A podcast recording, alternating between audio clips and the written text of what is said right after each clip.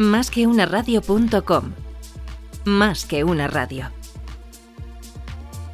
Escúchanos en iTunes, iBooks, SoundCloud, TuneIn, en YouTube y por supuesto en nuestra web, másqueunaradio.com. El que avisa no es traidor. Con Luis Vega. Mira que lo advertimos. El que avisa no es traidor. En directo cada día en másqueunaradio.com.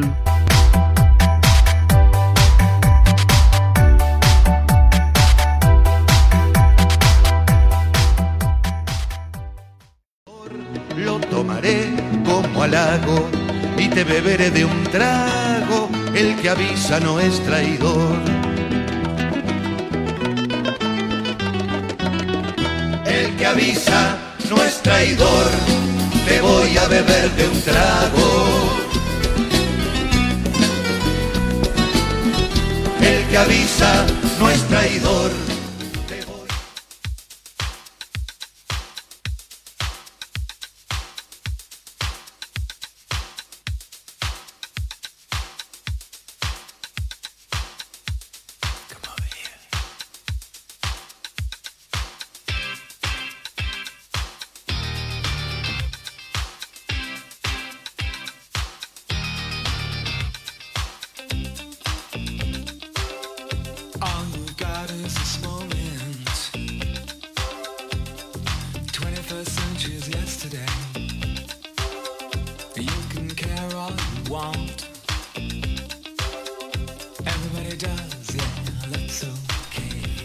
¿Qué tal amigos y buenas buenos días? No buenas tardes, buenos días. Buenas tardes será para aquellos que nos escuchen esta tarde en la redifusión.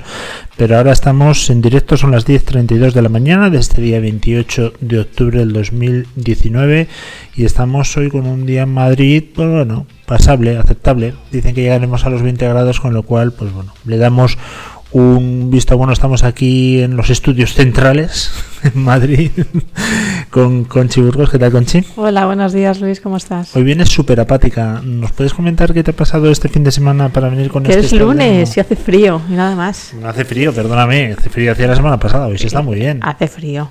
Bueno, por lo que tú digas. Hace Y frío. no me he despertado todavía, ya está. Eso sí. Apática Conchi viene hoy a ver si la podemos subir la moral entre todos. Nos podéis mandar eh, mensajes de texto al WhatsApp. Bueno, mensajes de audio, qué tontería. Eh, mejor audio. Al 648-550-456 y al canales eh, de comunicación Conchi que recordamos ya cuáles son.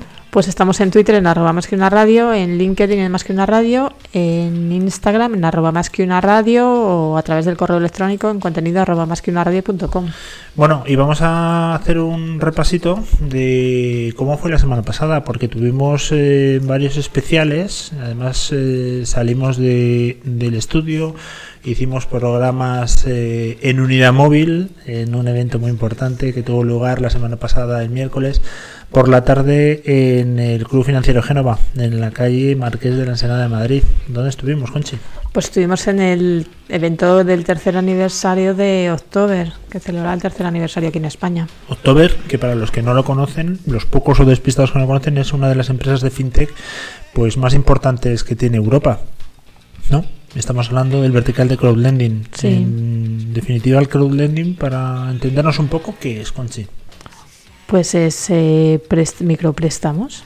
A 3 Micropréstamos. millones es micropréstamo. O sea, tú vas por la vida, a Claro, ti te dan 3 bueno, millones y te préstamos. por el micropréstamo. Joder, qué, qué- qué- Muchos inversores que dan un préstamo a un proyecto determinado. Efectivamente, de hasta 3 millones de euros, pero bueno, para Conchi sabemos que es calderilla. Ya hace unas semanas nos advirtió que no tenía hipoteca y ya lo de hoy creo que nos ha dejado muy claro que tú perteneces a otra categoría social. Enhorabuena. El resto, la verdad es que micropréstamos lo tenemos pensado con 20 euros. Bueno, eso no son préstamos. Bueno, para mí sí, ¿eh? Y a ver si me lo dan.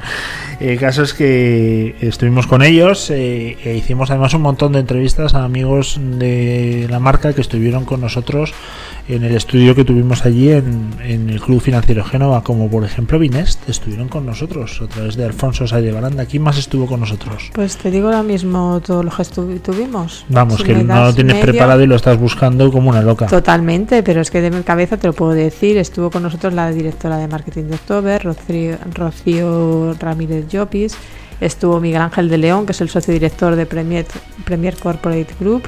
Alfonso, que has dicho tú. Estuvo Gregoire, que es el CEO de October. est- est- eh, y estuvo Salvador Molina, que es el presidente del foro Ecofin. Vale, y te olvidas de una persona más. De Fernando Guerra, bueno, dos. De, De dos. Fernando Guerra, que es Inside Sales Executive de October. Y de Rafa Corrales, que era el inversor con más proyectos en October. Sí, era el ludópata de, de October, ese sí. que no para de invertir y se está forrando el tío.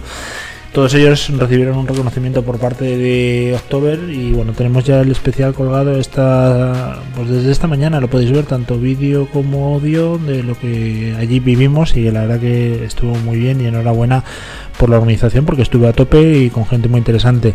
También estuvimos al día siguiente en la Escuela Nacional de Policía y esta vez no fue para declarar ni arrestados ni en el calabozo, sino estuvimos allí con ellos hablando de Cyberwolf, que es uno de los eventos de ciberseguridad más importantes que hay en España, pero aparte de eso también estuvimos hablando de la propia Escuela de Policía Nacional que nos dejó datos realmente increíbles. Yo creo que le recomiendo a todo el mundo que lo vea, que lo escucha, vea porque también está el vídeo en la página web y lo podéis ver y que también lo escuche porque había datos brutales. No sé si uno salió, uno de ellos salió en antena, a lo mejor no, pero nos lo comentaron que la academia o en este caso la Escuela Nacional de Policía, ¿qué te pasa, Conchi? ¿Estás No, estoy, escuchándote, muy atenta. Vale, que la Escuela Nacional de Policía es el tercer censo por población. La escuela, ¿eh? No estamos hablando de donde, en el pueblo donde está la escuela, que no es un pueblo, que Pues está, está en Ávila. capital, sino que la escuela por sí sola es la tercera censo más importante de Ávila, después de Ávila capital, obviamente, y de Arevalo. Trabajan o estudian 4.000 candidatos a policía y además otros 1.000 más o menos aproximadamente personal entre profesores eh, bueno pues mm, de todo lo que puede haber en la, en la academia. Personal staff técnico de, la policía. Espectacular. La verdad que hicimos un recorrido por las instalaciones y, y bueno podemos estar tranquilos que vienen formados, no formadísimos y, y la verdad es que nunca he estado con tanto policía junto. ¿Tú? Nunca, nunca. No creo que nadie ¿eh? en, el, en el mundo ya está Con rodeado de 4.000 a la 4.000 vez. policías. Y la verdad que muy bien, nos trataron fenomenal. Sí, Estuvimos en el auditorio y o en el- no, fue en el salón de congresos, creo recordar. El auditorio eh, tiene capacidad para mil personas y es donde se celebra Cyberworld cada año. Estuvimos con el inspector Casimiro eh, Nevado. Nevado, sí. Y también nos acompañó Alfredo, del que no recuerdo ahora mismo el apellido. Mm, Bueno, pues cosas de la edad. Y con dos alumnos, Elena Conache y creo que Joaquín, de las Islas Canarias, que nos estuvieron contando también su experiencia. La verdad que fue bastante, bastante divertido. A mí me gustó mucho y lo hicimos ahí desde Ávila en directo para todo el mundo, incluso para la gente de Nueva Zelanda. Ah, para todos los que nos quisieran escuchar. Pues eso es lo que hicimos la semana pasada, pero como no vivimos del recuerdo, sino que vivimos del presente y un poquitín también pensando en el futuro, yo creo que lo mejor es decir qué programa vamos a tener hoy para que la gente sepa a qué atenerse y si decide cambiarse o no de emisora. Ellos ya de ellos depende. En ellos dejamos ya la última decisión, pero si te vas, ojo, que te vamos a seguir. y te lo vas a perder, que es lo Eso peor. es.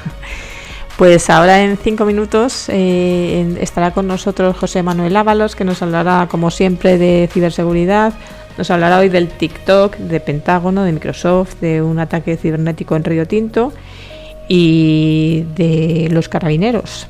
Pero no, no, del son, marisco. no es el mar- no el marisco, no. no del marisco, sino de la policía italiana, que ha habido por ahí una fuga, ni más ni menos que de 29.000 datos Sí. personales de carabineros. La verdad que tela marinera, ¿eh? Cómo está el tema. Después de lo que vimos el otro día en ciberseguridad, en Cyberwall, que por cierto nos han regalado una medalla espectacular Sí. que ya la tengo puesta en la recepción de, de la radio, Sí. espectacular. Y, bueno, pues esos son los invitados que nos gusta tener. Los que dan regalos, ¿no? Exacto, gente que nos regala cositas. Como ahora, por ejemplo, tengo en mi mano el boli de TicketBit. Y tú también, además. Yo también. Pues fíjate, para que luego digan, si somos súper agradecidos, si no hace falta que nos regalen una semana en Cancún, nosotros con pequeñas cosas somos Con muy un boli felices. somos felices. ¿Qué tal estás de tu apatía? ¿Vas mejorando? Voy no? mejorando ya. Vale, me alegro, me Gracias alegro. por preguntar. Porque has llegado de verdad con, con un estado de ánimo que me lo has contagiado y he estado a punto de, de no empezar el programa. Oye, vamos a recordar, aunque ya lo he Vamos dicho a seguir antes- con lo que tenemos, ¿no? Ah, perdón. Pues después de José Manuel Ábalos tendremos nuestra sección de coaching con Ángela Rueda, que hoy nos va, nos va a traer un invitado. No, yo ahí tengo que corregir. La sección de coaching de Ángela Roda sigue siendo los jueves, lo que pasa que hoy va a tener un especial porque va a hacer ella una entrevista con un invitado que, ojo, ojo, ha tenido un accidente de avión y ha sobrevivido. Obviamente, porque si no, estaríamos haciendo la ouija y Esta estaríamos no hablando con él más allá. Ha sobrevivido y nos va a contar su, su experiencia, cómo te puede cambiar la vida y el enfoque de, de- de las cosas, ¿no? Después Sí. de tener un percance de ese estilo. Tú, apática Conchi, que hoy estás apática, ¿has tenido algún accidente de avión? No. ¿Y tú? No, ¿y has pasado miedo en algún avión? ¿Has tenido alguna vez algún problema? Hombre, miedo de muchas turbulencias y que eso se movía más de lo normal, pues No, sí. Vamos a ver, que se mueva un avión es lo normal, porque tú vas por una carretera de piedra con un coche y se mueve. Pero más de lo normal, te estoy diciendo. Una caída en picado, una No. despresu... No, no, no. ¿Cómo se dice? Ayúdame. Despresurización. Despre- de cabina, nada. Eh, un infarto del piloto que lo van arrastrando hasta la cola, no. De eso no has vivido nada, Nada, ¿no? viajes muy tranquilitos. Vale. Bueno, también es verdad que tú no viajas mucho, ¿no? Lo que tú digas. Bueno, perdona. Eh, Tuviste las narices de irte a Egipto con Air Egipto. Con el, el Cairo. Que es Era peor el Cairo. amigo. O sea, Bueno, eso debe ser con el el Egipto hasta de Egipto, Egipto. y luego allí dentro era el Cairo. Joder, la verdad que si no te ha pasado nada, estoy, ya no te va a pasar nada. Y además metida en el avión todo lleno de, de gente, ¿no? Eh, posibles, el, el prototipo del delincuente No, eran terrorista. turistas. todo turistas. Todo turistas. Bueno, oye, que todos los egipcios son personas fenomenales. Lo único que andan de lado, tienen que acabar esos polvos, ¿no? tienen que acabar Qué con chiste más esto. típico. con estrabismo. Oye, eh, entonces no. Seguimos con la Sí, pegada. sí, sí, venga, que me lío. Venga, va. Y luego ya a las once y media para terminar, pues tendremos a Alfredo Bonet, que es el secretario general del Círculo de Empresarios. Ni más ni menos. Hoy vamos a hablar de cosas serias, cosas que nos atañen. Vamos a ver, porque están pasando cosas muy raras en el mundo, ¿eh? que lo sepas. Ayer ganó el peronismo nuevamente en vez, Argentina. Mañana ya verás, María Blanco. Nos va a organizar aquí un pollo que yo no me lo perdería Sí, ya a las 6 de la tarde. pidiendo canciones por Twitter Sí. para dedicarles a, visto, a los argentinos. Se han cargado el liberal Macri y vuelve otra vez el peronismo, que por hacer una analogía puede ser lo más parecido que hay a pues a Pablo Iglesias, ¿no? Sí, algo así, ¿no? Echenique y toda esta banda. Pues nada, cada uno Entonces- tiene lo que se merece al final. Sí, bueno, pero claro, es que arrastra también a gente que obviamente pues no quiere ese tipo de políticas, pero bueno, tampoco es que el otro lo hiciese muy bien, ¿eh? Las cosas como son, porque tenía una inflación del 300%, es que nosotros no vivimos esos mundos, pero es que una inflación del 300% es para vivirlo, ¿eh? Claro que con los peronistas se irá al 10.000%, eso está más claro que el agua. ¿Qué significa una inflación alta? Pues que el poco dinero que tienes no vale absolutamente nada. Es mejor refugiarse en dólares, por ejemplo, ¿no? Mm, Sí, que es más estable, claro. bitcoins, por ejemplo, también. También. Por eso en Venezuela tiran tanto, porque el dinero no en papel de ese país en cuestión, pues no sirve absolutamente para nada. Es que por no servir, no sirve ni para empapelar el cuarto de baño, porque tiene con la humedad se deshace. Se deshace. ¿Qué tal de tu apatía? Mucho mejor, muchas Vale. gracias. ¿Vas a estar así hasta las doce Sí, y media? sí, sí, sí, sí, Cada cinco minutos, porque Sí, ya Sí, porque me has amargado la mañana. O sea, yo ya venía jorobado porque efectivamente es lunes y ya verte con los morros hasta los pies, pues me ha afectado, me ha afectado. Cuéntame más cosas esta semana, sí, a pinceladas, ¿eh? A pinceladas. Porque estrenamos colaborador nuevo. Estrenamos Que, ojo. colaborador nuevo que vuelve. Ah, bueno, no. No es colaborador, es colaborador nuevo en el que avisa nuestro traidor, pero es un viejísimo amigo de más que una radio. Viejísimo no por la edad, porque es un chaval, pero sí porque aquí ha hecho más de 20 programas, ¿eh? Vuelve mañana Fernando López Abril.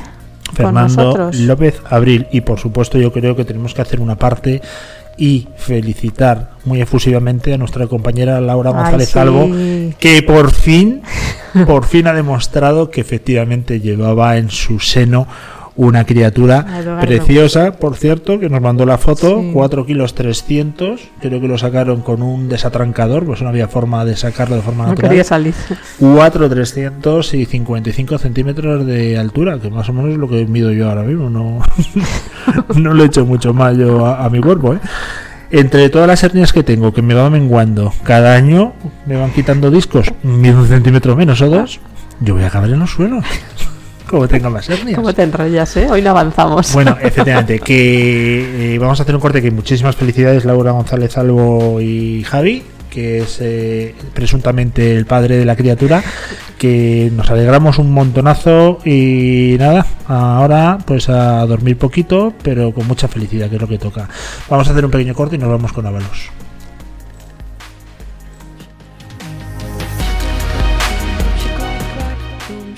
Clack boom, she clack clack, boom, she clack clack, boom, she clack clack, boom, she clack clack. What is this all about? Settle down, please don't yell or shout.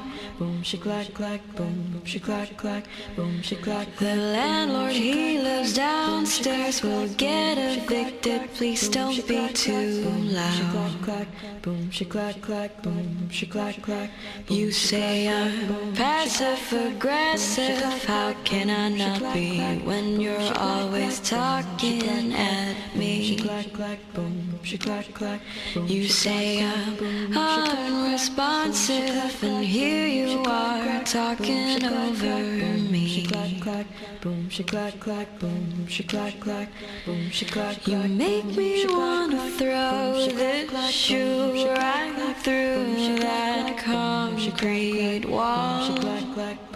She clack clack, boom, she clack clack, boom, she clack clack. Maybe you should pack your things if it's that dreadful, then just leave it She all. clack clack, boom, she clack clack, boom, she clack clack, boom, she clack clack, boom, she clack clack, boom, she clack clack, boom, she clack clack, boom, she clack clack, boom, she clack clack, boom, she clack clack, boom, she clack clack, boom, she clack clack, boom, she clack clack, boom, she clack clack, she clack clack, boom, she clack clack, boom, she clack clack, boom, she clack clack.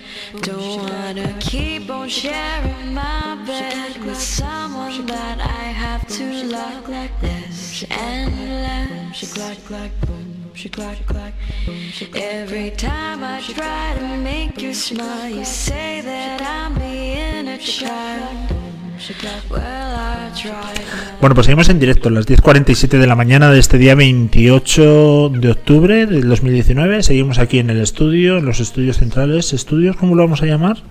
Es que no lo hemos bautizado, cada día le ponemos un nombre diferente.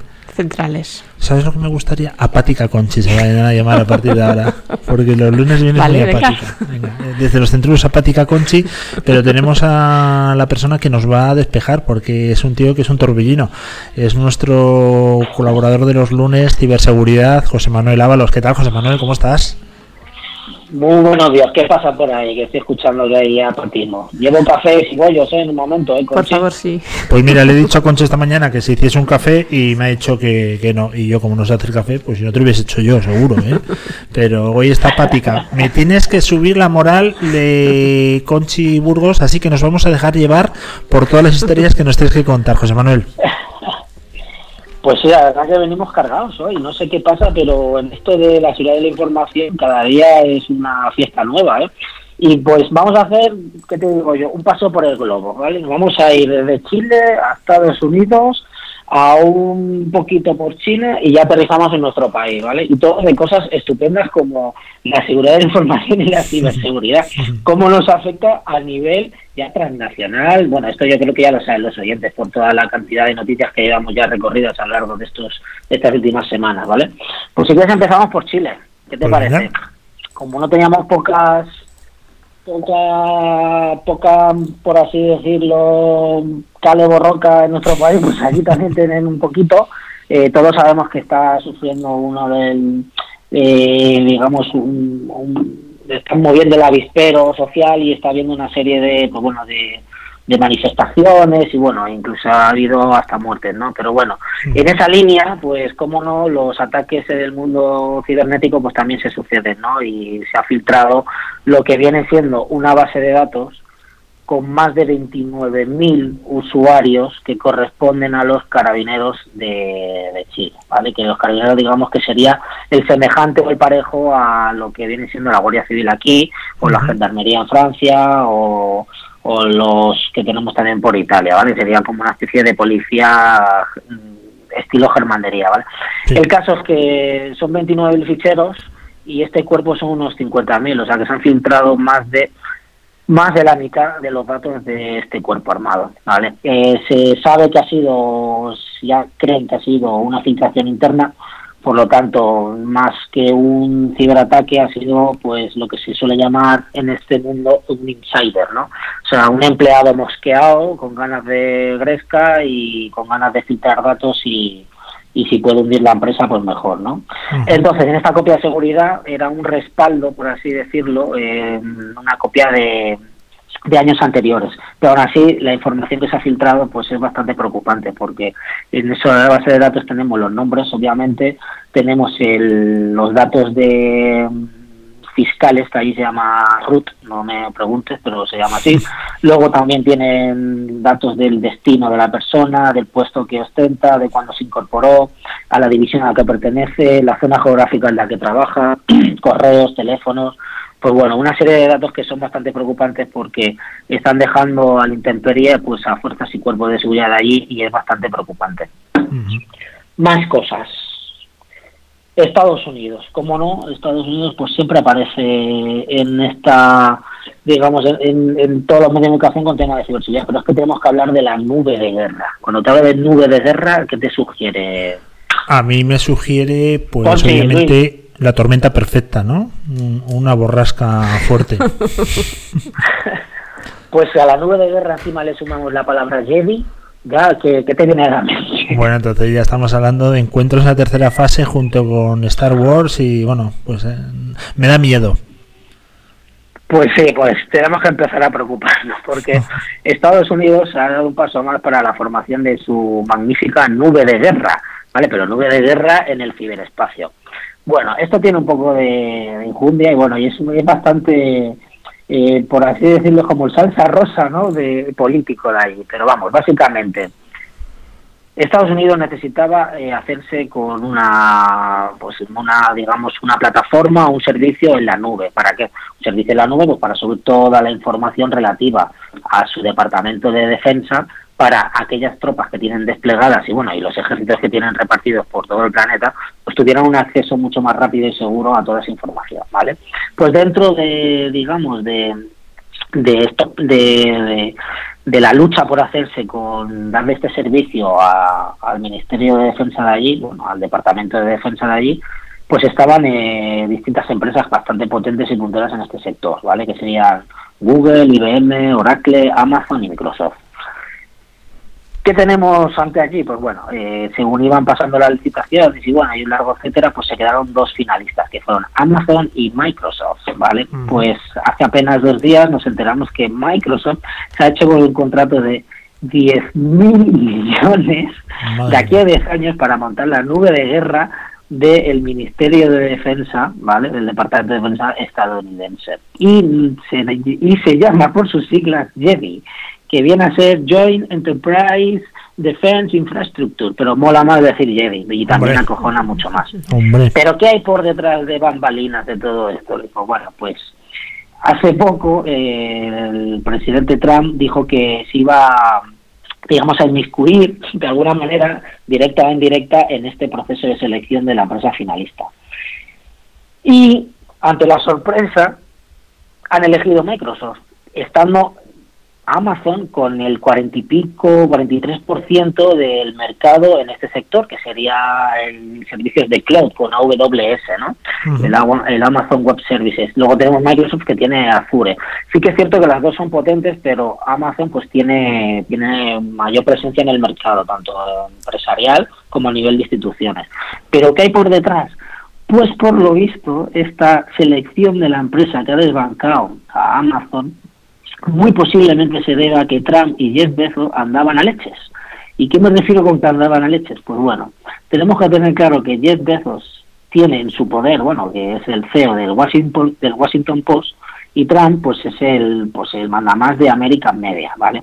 Pues bueno, se bueno, se, Jeff Bezos, no es que filtrara, dijo claramente que había sufrido un chantaje por parte de American Media, de Donald Trump. Bueno, pues esto llegó, pues aquí no lo hemos seguido con mucha dedicación, pero bueno, eh, fue bastante sonado en- a lo largo de estos últimos del último año de últimos meses y bueno, ahí se llegaron a cruzar por bastantes declaraciones de un lado y de otro. Para el caso, para, ya para, el- para rizar el rizo, más rizo todavía, el secretario de Defensa, Mark eh, Spencer creo que es, eh, tenía uno de sus hijos trabajando en una de estas empresas que se había optado para, para optar por eh, darle los servicios al Ministerio de Defensa. Por lo cual también tuvieron que sacar de esta derivada al secretario de Defensa eh, justificando que, claro, que no podía tener un criterio más o menos objetivo si tenía familiares implicados en este proceso. Ajá. Pero vamos, para el caso, la nube de guerra ya está aquí, va a sentar precedentes, vamos a hablar mucho de ella y quien la va a dirigir va a ser Microsoft. ¿Vale? Y Microsoft, pues parece que después de este megacontrato eh, de, de servicios en la nube, parece que se va a posicionar mucho mejor en el mercado, digamos, a nivel empresarial. Y Amazon a ver cómo digiere todo esto. Pues la verdad ¿Qué que te sí. parece, eh, mm, hombre, me he quedado, fíjate, de todo lo que has dicho, me queda con un dato que me llama mucho la atención, que es Mark Spencer. ¿Eso no son unos grandes almacenes británicos? Ahora Bueno, suena actor de los 80. Efectivamente. Bueno, esto es una guerra comercial en toda una guerra comercial en toda regla, obviamente. Aquí hay intereses que trascienden el tema de la ciberseguridad y los contratos. Aquí hay tortas empresariales entre dos gigantes, ¿no? Exactamente, pero para que veamos que el tema de la ciberseguridad pues siempre va parejo a- al final a, a los temas más mundanos como la política, las empresas, la economía, la sociedad. O sea que no, no podemos eh, ver a la ciberseguridad como un como un digamos espacio aislado, un eh, ap- apartamento estanco, sino que está ligada completamente. Eh, Ábalos, tienes tres minutos para viajar a España. Bueno, pues sí que vamos apurados. Bueno, pues vamos a empezar rápidamente. Aterrizamos en Río Tinto, en Huelva, ¿vale? Eh, recientemente se ha publicado que la empresa Atalaya Mining, eh, que está allí, pues bueno, pues haciendo sus cositas en la mina de Río Tinto, ha sufrido un ciberataque. Pero bueno, un ciberataque en el sentido que les han bloqueado muchos de sus servidores y se los han secuestrado. No sabemos si ha, no ha trascendido si es un ransomware porque sí que es cierto que los eh, cibermalos les pedían 70.000 euros para desbloquearlo. Por suerte, eh, Atalaya Mining, pues bueno, pues tiene mm, respaldos de backup y supongo que, por lo que dicen, una continuidad de negocio bastante avanzada y no sufrieron gran problema. Eh, desde Atalaya Mining dicen que no pagaron lo que se debe, se debe hacer siempre, no pagar a los secuestradores, eh, mantener unos respaldos de copias de seguridad que permitan una continuidad de negocio que sea lo menos impactante al negocio, valga la redundancia, y la verdad que no ha, no ha trascendido ningún, digamos, desajuste más por parte de la empresa. Tenemos que recordarles a todos que en los últimos seis meses las empresas están recibiendo una media de 400 ciberataques de media. Y este problema seguramente que lo vamos a seguir viendo a lo largo de estos meses que vienen y seguramente se vayan agudizando. Ya hemos hablado en otras ocasiones de eh, ciberataques de secuestros de este tipo. Pero y en esa línea de 2016 está la Guardia Civil trabajando en una operación, Operación Laranco, que se llama, en la cual ya llevan desde hace un par de semanas tres detenidos. Tres detenidos que se dedicaban a realizar la famosa estafa del, DEO, del CEO. Si os acordaréis que hace unas semanas hablamos de la estafa del CEO ocurrida en Valencia, en la empresa municipal de transportes. Correcto. Pues volver, exactamente, pues aquí hablamos de una organización criminal que se ha dedicado a estafar a cerca de 12 compañías repartidas en, en todo el globo, entre Bélgica, Estados Unidos, Luxemburgo, Chile, Venezuela, Alemania, eh, Portugal, Reino Unido, estafando la friolera cantidad de 10 millones de euros. La Guardia Civil ha podido recuperar 1.200, o sea, un millón 200, o sea, nada, no llega ni a un 5% de lo estafado y difícilmente yo creo que encontrarán todo el dinero. Y al punto que esta esta red criminal ha montado al loro ¿eh? 83 sociedades pantallas y tienen, por así decirlo, más de 200 cuentas bancarias. Y tú dirás, ¿para qué? mía. Pues bueno, pues para blanquear, para mover el dinero, para hacer un despiste. Entonces estamos hablando que cada vez los cibermalos están mejor preparados y conocen muy bien cómo moverse para blanquear el dinero y para estafar a las personas. Madre Por lo tanto, mía. nuevamente hacemos un llamamiento a todas las personas para que se eduquen en esta famosa estafa del CEO, ¿vale? Que no sé si quieres que la recordemos, no sé si tenemos tiempo. No, no hay tiempo, pero mm, No hay me dejas un poco alucinado con el tema de las sociedades pantallas y las cuentas corrientes. Joder, al final estos tíos curran, ¿eh? O Curran sea, muchos, ¿eh? que no piense la gente que estafan y ya está. Esto, esto se lo curran. Solamente por ir al notario 200 veces, yo ya creo que no lo haría. Oye, y ahora cuéntanos, José Manuel, una cosa de la que tú eres eh, trending topic, que es eh, tu usuario de TikTok, que sabemos que a ti te gusta perrear en TikTok. ¿Qué ha pasado? Pues a ver, rápidamente. Yo creo que aquí nadie conoce lo que es la aplicación TikTok. Yo, yo no la conocía. No, que va. eh, por, genera- por mi generación creo que ya no, no conocemos este tipo de aplicaciones. Sin embargo, sí conocemos Facebook, Twitter, Instagram y YouTube. Pues bueno, TikTok es una mezcla de todas, digamos, de todas estas aplicaciones y viene, como no, con sellos chinos. ¿Vale? Los chinos son muy buenos en generar conocimiento de eh, empresas externas. Pues básicamente hablamos que TikTok se está difundiendo con bastante rapidez entre nuestros adolescentes aquí en España. Eh, esta, esta aplicación está orientada para menores de 16 años. De hecho, la aplicación pide que tengamos mínimo 13 años. Obviamente no hay un segundo factor de verificación de si esa persona tiene la edad que está diciendo, ¿no? Como siempre. ¿Qué pasa con estas aplicaciones? Bueno, pues estas aplicaciones están llevando las manos a la cabeza de la comunidad educativa y de los psicólogos eh, educacionales, ¿vale? Psicólogos eh, que están implicados en, los menores. ¿Por qué? Porque esta, digamos, aplicación, yo, yo no creo ya que sea tanto esta aplicación, sino también casi todas las aplicaciones que tengan que ver con contenido de redes sociales y demás entre nuestros jóvenes. Eh, está llevando a, a que nuestros jóvenes eh, tengan, digamos, unos niveles de frustración mucho más elevados y aparte ya algo más grave que está llevando al ausentismo escolar. ¿Por qué? Pues bueno, pues nos están diciendo que esta aplicación es bastante adictiva debido a que tiene la facilidad de pasar información muy rápida y se consume muy rápido. De hecho, eh, los vídeos que se consumen dentro de la aplicación son de menor de 15 segundos, eh, se pueden hacer comentarios tipo Twitter, eh, se comparten fotografías, digamos, rápidamente de estilo Instagram. Y lo que está preocupando es el tema de la privacidad de nuestros menores y el tema también de cómo está afectando a el mundo educacional. ¿Qué te parece? Y seguramente esta aplicación la escuchemos más veces porque ya estoy viendo por ahí que esto a ser una aplicación china seguramente tenga algo más de fondo para nuestro país. Pues sí, la verdad es que nosotros, eh, ¿verdad? Tenemos eh, conocidos que son grandes usuarios, Conchi, Sí, de y TikTok. que no son adolescentes. Y que no son adolescentes, precisamente. Y yo a ti, Ábalos, te he visto perreando y haciendo twerking en, en, en las manifestaciones de Barcelona y subiéndolo a TikTok, ¿eh? Te he visto. Yo ahí en Barcelona hago el guaca guaca. Oye, que nos ha encantado hoy, ¿eh? Todo lo que has traído. eh, el tiempo fíjate, ¿eh? Y la semana que viene mucho más, ¿vale? Vale, pues aquí andamos y nada, y lo de siempre, sentido común para todos, ¿eh? Eso es. Cuando salgamos a las redes. Muy Sentido bien, común pues nada, y- y mucha semana. prudencia. Luis, Conchi, Venga, Muchísimas muchísimas gracias, gracias. Un fuerte abrazo. adiós, adiós, Adiós. adiós, adiós.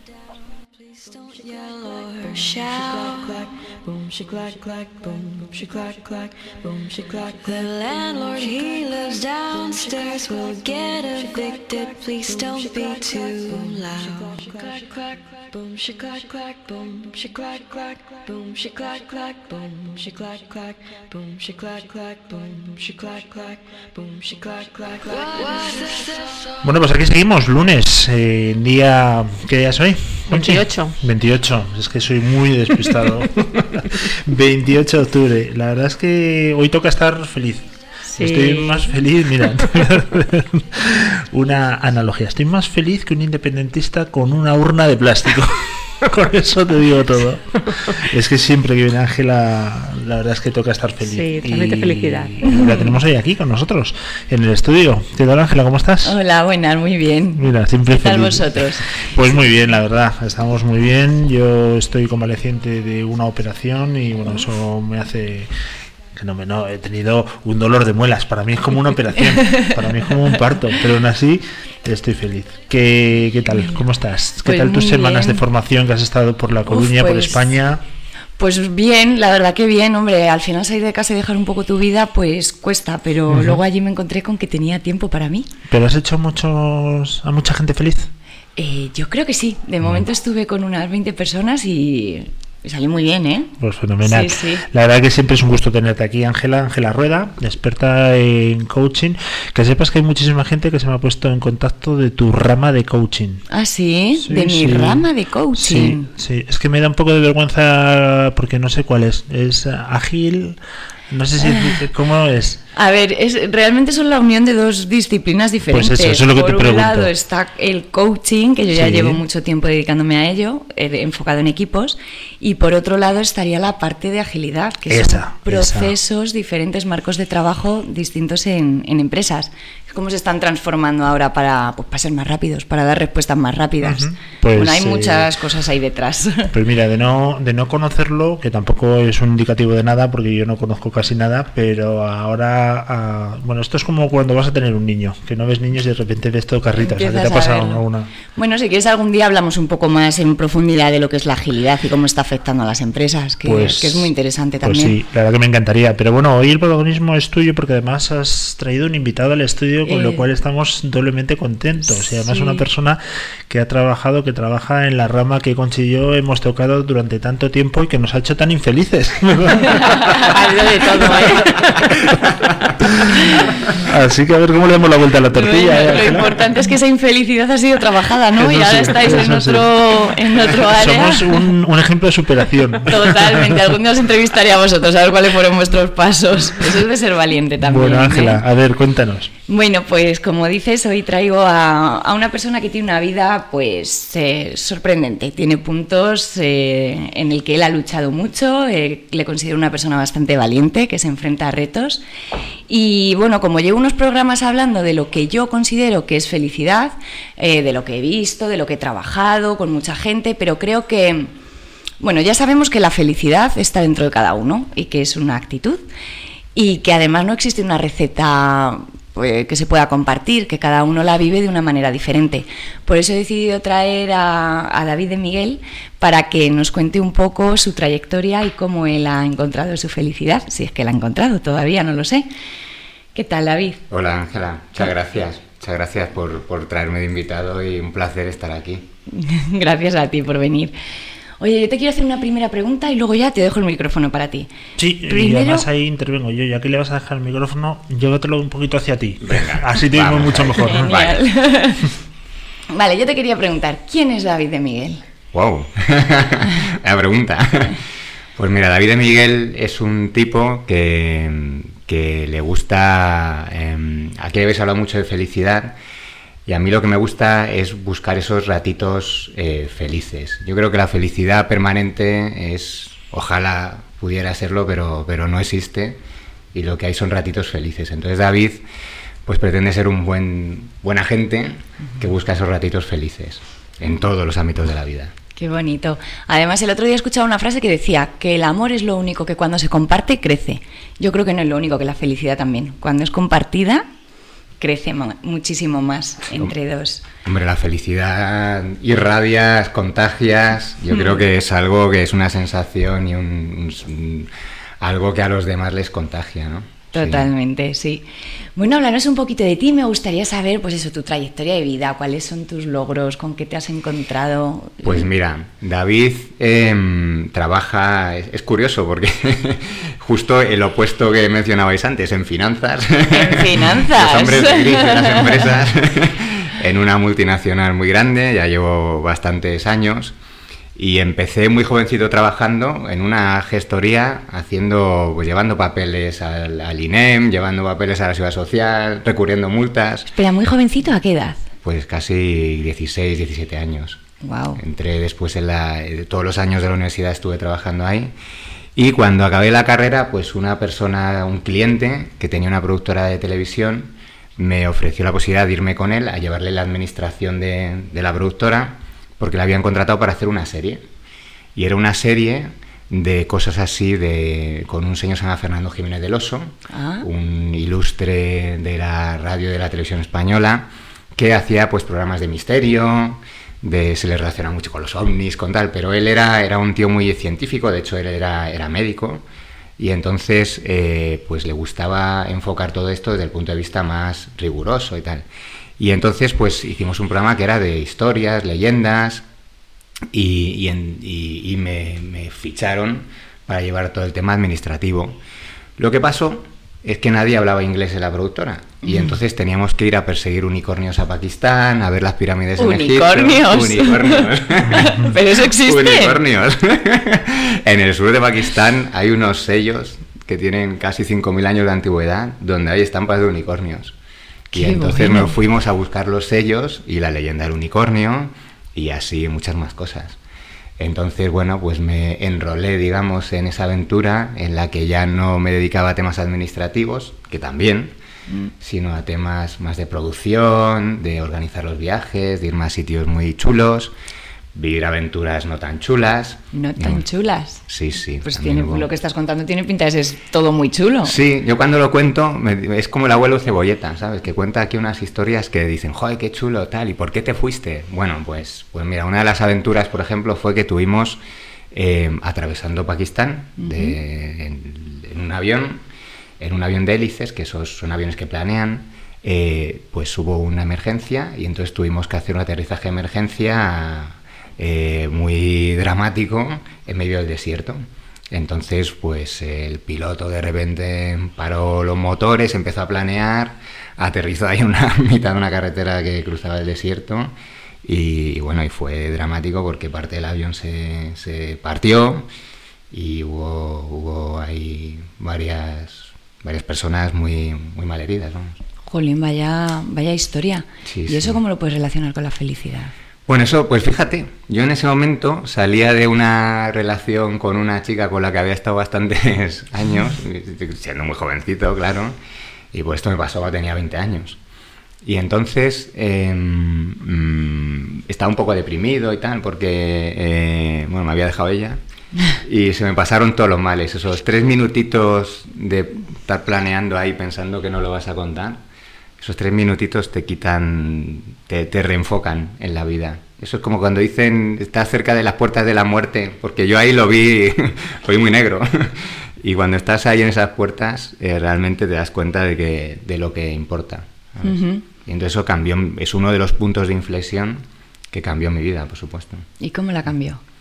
Bueno, pues a partir de ahí eh, y por experiencias también posteriores, siempre lo que trato es de buscar el momento feliz. Yo, como te decía antes, no creo que exista una felicidad permanente. No.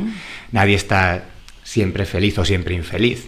Bueno, hay gente que sí está siempre infeliz, pero es- a lo mejor es por otros motivos. ¿no? Depende un poco de, de cómo perciban la vida al final. Pero nadie está siempre feliz. Pero sí que hay momentos felices que si encadenas varios seguidos, pues te lleva a un estado de felicidad más o menos recurrente que, que molan. ¿eh? Y entonces eh, ahí aprendí a que hay que buscar esos momentos, que lo que... De los momentos infelices hay que aprender, hay que crecer, hay que superarlos y hay que seguir adelante. Y de los momentos felices hay que exprimirlos, regocijarse en ellos y que no y procurar que no acaben. Qué buena enseñanza. ¿Tú utilizas eso? Sí. Ese consejo te lo, te lo aplicas a ti. Yo creo que hay que buscarlo en todos los ámbitos de la vida, en el personal, por supuesto, familiar, laboral, en todo. Cuando em, comentábamos el tema de si, eh, bueno, si em, puedes ser feliz o infeliz siendo financiero o siendo otras cosas, se puede. Incluso siendo, incluso trabajando en finanzas se puede. sí, sí. Lo que pasa es que tienes que buscar la fórmula de la felicidad en, en cada ámbito, ¿no? Antes me ha parecido escucharte, no sé si me equivoco, que decías que, que te gustaba dedicarte a las cosas que te hacen sentir bien. Sí. Eh, laboralmente, ¿cuáles son esas cosas? Bueno, mira, em, he tenido muchas etapas en mi vida laboral, desde la productora de televisión, después eh, eh, decidí en un momento dado dedicarme a lo que había estudiado. Yo mi formación es de economista, eh, de cuando existían ciencias empresariales, ya soy muy mayor, entonces em, decidí dedicarme a lo, a lo que había estudiado porque, por probar. Y entonces una auditora de estas de las Big Four, y- pues cometió la locura de contratarme. Y entonces entré en ese mundillo financiero donde, bueno, pues parece que no se me daba del todo mal. Fui conociendo diferentes clientes, diferentes tipos, eh, formas de hacer las cosas, culturas empresariales y al final eh, acabé en, en una de ellas y ahí llevo ya muchos años, 15. Ujú. Mm. Y bueno, y en paralelo, pues siempre también he montado alguna startup eh, relacionada con temas de televisión. Ah, sí, eh, sí. cuenta, cuenta. Bueno, pues mira, el, yo los, eh, cuando hacía el programa de la tele, lo que me di cuenta en, en Pakistán o en, o en Egipto, imagínate las pirámides, algo que es que, que te pasa una vez en la vida, que te cierre la gran pirámide solamente para ti. Wow. Pe- pedimos un permiso, pagamos, pagamos una pasta por ese permiso, pero nos cerraron la Gran Pirámide solo para nosotros. Y estás un día cinco horas en la Gran Pirámide. Y grabas todo, todos los resquicios, todo donde no entra la gente, lo grabas todo.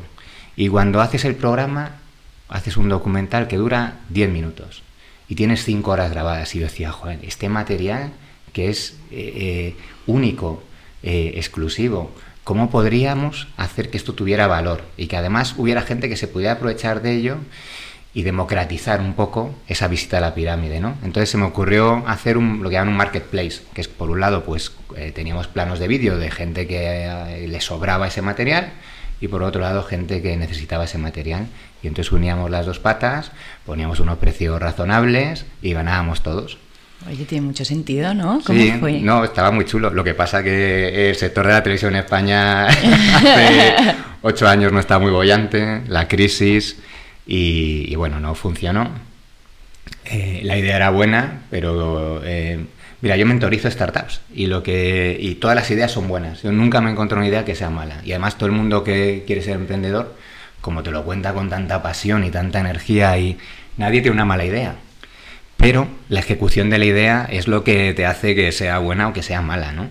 Y, y nosotros, pues la ejecución pues fue mala. Y entonces, pues bueno, aprendimos. Nos costó cerrar el... Un bebé, nos costó dejar que el bebé se fuera, pero eh, aprendimos la experiencia. Qué bueno. Mm. Qué bueno, ¿qué tal? Eh, eh, esas emociones, esa felicidad. Supongo que habría momentos diferentes cuando decides montar algo desde cero a cuando tienes que liquidar, ¿no? Sí, ¿Cómo bueno, manejaste eso? Bueno, la felicidad laboral es que eh, para mí es que las cosas que haces tengan un sentido, ¿sabes? Y, en- y cuando tú creas tu propia empresa, yo creo que eh, en parte estás ahí muy, muy... Tu cabeza solamente piensa en eso, ¿no? Y parece que... eh, y es un, eres un rollo, porque cuando hablas a los que están a tu alrededor, solamente le hablas de eso y entonces la gente te mira como vaya bicho raro este, ¿no? Pero en ese momento piensas que estás haciendo algo que es útil, estás resolviendo una necesidad de alguien, ¿eh? entonces le encuentras un sentido, ¿no? Y yo en, la, en el trabajo, en general, creo que por cualquier trabajo que pases, necesitas que entender un sentido. El problema a veces de las grandes multinacionales es que la gente acaba alienándose tanto que no ve el sentido de su trabajo. Ve que todos los días va allí, que tiene una buena posición, que cobra un buen sueldo, que tiene unas buenas condiciones, que hace sus eh, lo que haga, que es algo muy repetitivo en muchos casos, pero no sabe qué sentido tiene. Y ahí es donde entra pues lo que, lo que de lo que estáis hablando aquí mucho, de los equipos, el liderazgo, que también es un tema que influye mucho, cómo las capas directivas son capaces de transmitir ese para qué, Ujú. y, y eso es lo importante, yo creo. ¿Puedes hacer una crítica de, de cómo se lleva el liderazgo en las empresas? ¿Y cómo sería tu Me visión? van, a, me van a reñir. Si no quieres, no lo hagas, ¿eh? Aquí que consiste por en ser feliz. Por supuesto, no, no, no. Mira, y, em, hay una primera capa de liderazgo cuando hablas de una empresa grande, te digo, ¿vale? Hay una empresa, hay una primera capa de liderazgo que es arriba del todo. El mensaje de arriba del todo, del CEO de la compañía, o- tiene que ser muy claro, muy claro y que sea fácilmente, eh, digamos, eh, alinee a toda la organización.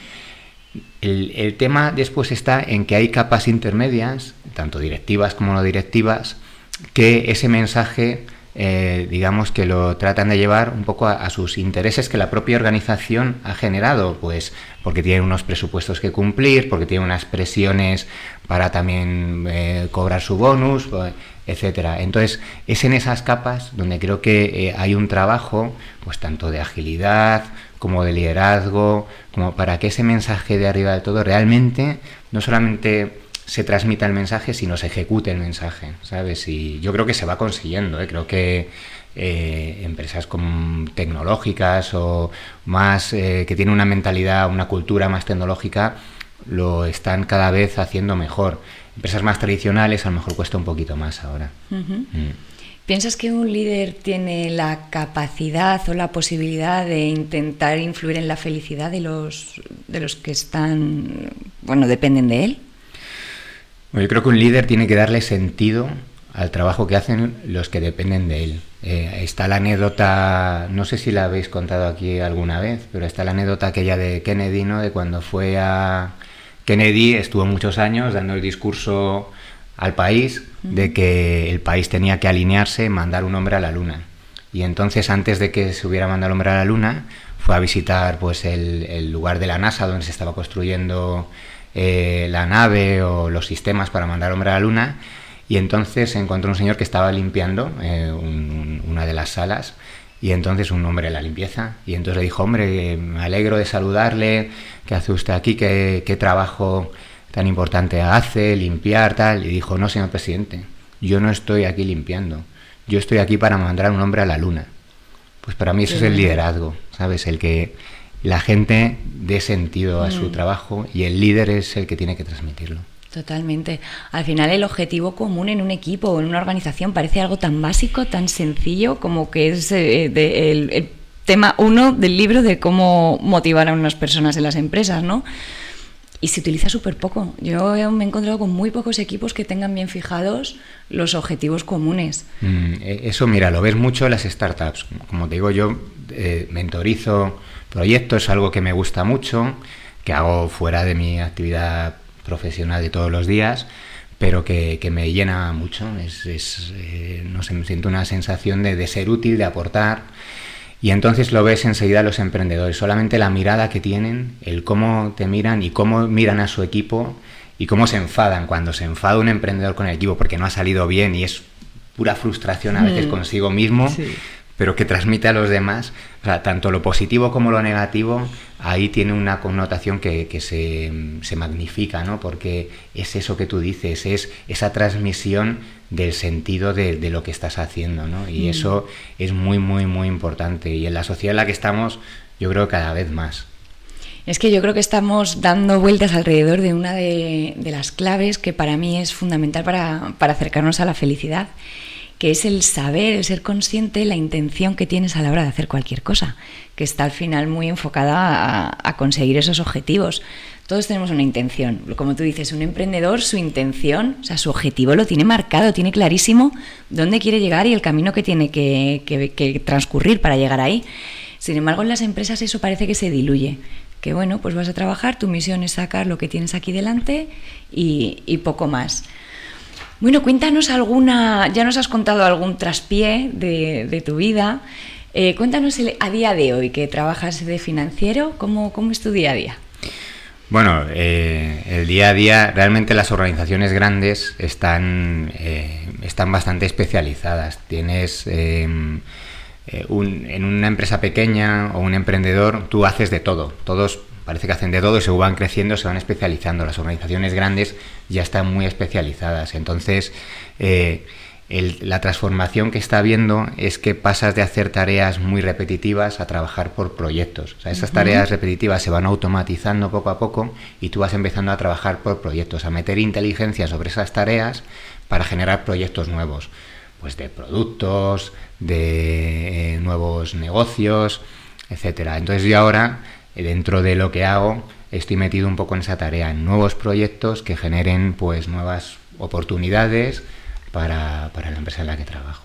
Genial. Te voy a hacer una pregunta un poco rebuscada. A ver, te voy a hacer pensar un poquito. ¿Puedes conectarte con cuando tú eras niño? Puedo. ¿Te recuerdas de niño? Porque Puedo. hay gente que ni siquiera se recuerda. Sí, sí, Sí te recuerdas, puedo. ¿no? ¿Qué es lo que más te gustaba hacer de niño? Hombre, lo que más me gustaba era jugar al fútbol. ¿Jugar al fútbol? Claro, cuando eres niño quieres ser futbolista. Por lo menos en mi época, todos los niños querían ser futbolistas, bomberos o policías. Entonces la mía era la de jugar al fútbol. Qué bueno. ¿Y cómo vas con eso? Bien, yo sigo jugando. ¿Sigues Sí, jugando? Sí, sí, sigo arrastrándome por los campos, pero sí, sí, con mis amigos de toda la vida. Jugamos unas liguillas de estas de ya para gente mayor. Guau. Pero bueno, lo pasamos bien. Después están las cervezas de después que son eso te da otro. Hombre, de niño igual las cervezas no venían, no De venía la, niño- la botella de, niño- agua. de niño no había cansancio. Qué bueno, pues me ha sorprendido un montón porque pensaba pillarte, ¿eh? porque la mayoría de las personas cuando le hago esta pregunta eh, lo tienen olvidado. Como siguen manteniendo, por ejemplo, eso de jugar al fútbol es ver todos los partidos, pero desde el sofá. ¿Sabes? Entonces, eh, eso también nos acerca a la felicidad, el tener al niño nu- nuestro interior, tenerlo más vivo, Bueno, más el- cerca. el niño es que yo creo que no hay que... mm, A ver, y... Como ya pasado los 40, ¿sabes? La crisis esta de Peter Pan y tal.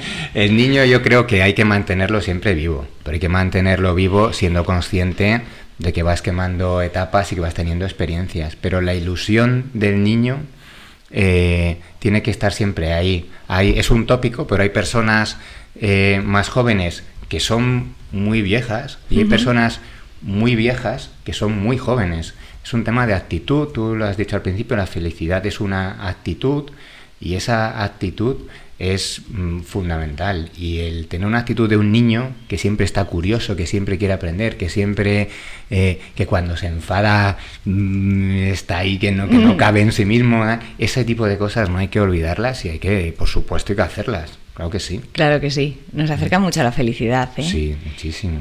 Bueno, antes decías también que, que hacías las cosas que te gustan. Hemos hablado un poco en tu entorno laboral y en tu entorno personal. ¿Qué es aquello que mantienes? ¿Qué haces? Bueno, mira, a mí me, me gusta, yo tengo eh, dos hijos y me gusta mucho eh, estar con, con ellos, ver cómo crecen.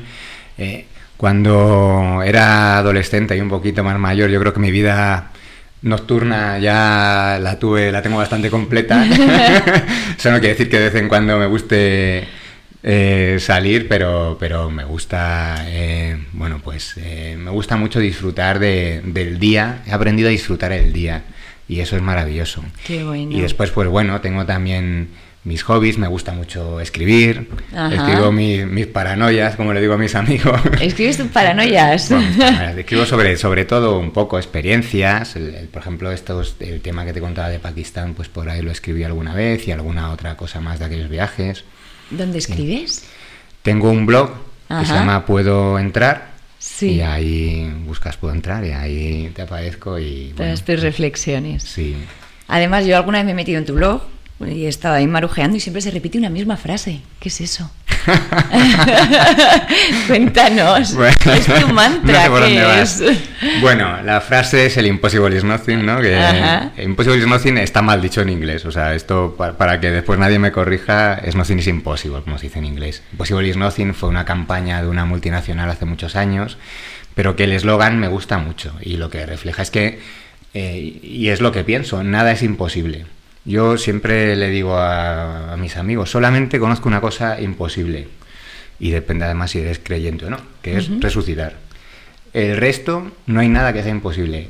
Es un tema de, de, de- de coste. ¿Cuánto me cuesta el poder llegar hasta aquí? Hay gente que está dispuesta a asumir un coste, y no me refiero a un coste económico, me refiero a un coste personal, eh, de esfuerzo, y hay gente que no le compensa, y las dos posturas son totalmente lícitas y perfectas, pero eh, nada es imposible, todo es cuestión de- del esfuerzo que quieras ponerle. Qué bueno, me encanta eso de nada es imposible. Sí, por eso todos los siempre y en todas mis redes sociales o yo siempre acabo con esa frase, ¿no? Impossible is nothing. Qué bueno. Mm. Es lo que se puede llamar un mantra, ¿no? Más o menos. Bueno, es para que no se me olvide. a, veces, a, veces, no es fácil. Pero... Bueno, y ya para ir terminando, podrías, ahora con todo lo que nos has contado, un poco de tu vida personal, de tu vida laboral, eh, que parece que, que, hay puntos diferentes, ¿hay algo que lo una y que, que puedas destacar en aquel camino que te ha llevado a la felicidad? Bueno, eh, mira, a mí eh, esa experiencia con Jiménez del Oso, Jiménez del Oso era médico psiquiatra y él estaba convencido y, a mí me, me, me, caló hondo que todo tenía un porqué, las cosas tenían un porqué y había que encontrar el punto de conexión, ¿no? Esto también lo decía Steve Jobs y lo dicen muchos gurús de... Yo estoy convencido de ello, todo tiene un porqué o un para qué, pero todo tiene una conexión y hay que ir encontrando esas conexiones a lo mejor tardamos tiempo. A lo mejor solamente en momentos cuando ya parece que la cosa está al límite es cuando somos capaces de hacerlo. Pero todo tiene una conexión y yo en mi vida estoy seguro que todos los puntos se conectan. Si no hubiera tenido la experiencia del avión, pues probablemente no hubiera cambiado cuando llegué a Madrid, hecho cosas que no me atreví a hacer pero que empecé a hacer y dejado otras que pues tenía que haber dejado y no había dejado. Y entonces, eh, bueno, todo va teniendo un sentido. Mm. Y así, en resumen, ¿puedes decir que eres feliz? Puedo decir que tengo momentos felices y que busco el exprimirlos al máximo. Eh, lo de ser feliz, sí, o sea, sí. Como pregunta aquí, eh, ¿tú eres feliz? Sí, soy feliz. Pero tengo momentos felices y también tengo momentos tristes. Y los dos eh, trato de aprender y de exprimirlos y eso me da pues sí ese estado de, de, de euforia y de, y de, ganas de hacer cosas siempre qué bueno mm. jo, pues muchísimas gracias David por venir y, y, abrirte a nosotros y contarnos un poco tu vida mm. la verdad que a través de tus experiencias podemos ver cómo la vida puede tener subidas y bajadas pero todo es querer constancia lucha querer sí. conseguirlo y, y exprimir cada momento que me encanta eso sí mira yo, yo también digo siempre una frase que es creer es poder Así que creer es poder. Yo tengo una pregunta. Si... Sí. Bueno, no es una pregunta, es una puntualización porque hablabas de tu blog. He intentado buscarlo mientras hablábamos y no lo he encontrado. Así que danos la dirección correcta. pues, si te digo la verdad, no la... es en Blogspot. Blogspot. Eh, y después creo que es, es http. Lo, eh, no, blogger. Es blogger.puedoentrar.com. Vale, lo, lo, buscaremos y lo, lo pondremos ¿no? en líneas sociales. No, no lleva interrogación, no, no puedo entrar tal cual. Pues eh, a ver, a ver, es que yo no me quiero ir aquí sin por lo menos ver la, la entrada y decir, no, pues no. Mm, luego nos lo dices, lo buscas y búscalo, lo ponemos. Búscalo. Sí, lo ponemos en las redes sociales para que la gente sepa cuál Mira, es. Yo tengo una cuenta de en mis redes sociales, la cuenta, mi cuenta de Twitter que es David-de-Miguel y ahí, mira, es puedo entrar punto blogspot.com. Vale, venga, te lo ya, ya, tenemos la dirección por lo menos para.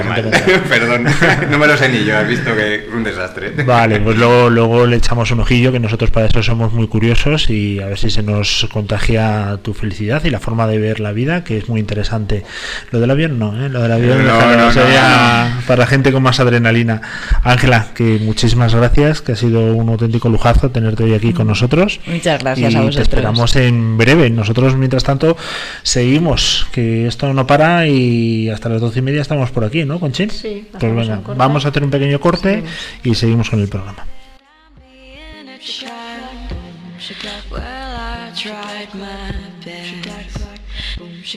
Say that I need therapy.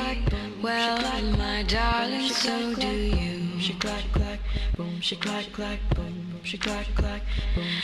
Don't need for you to tell me what is wrong.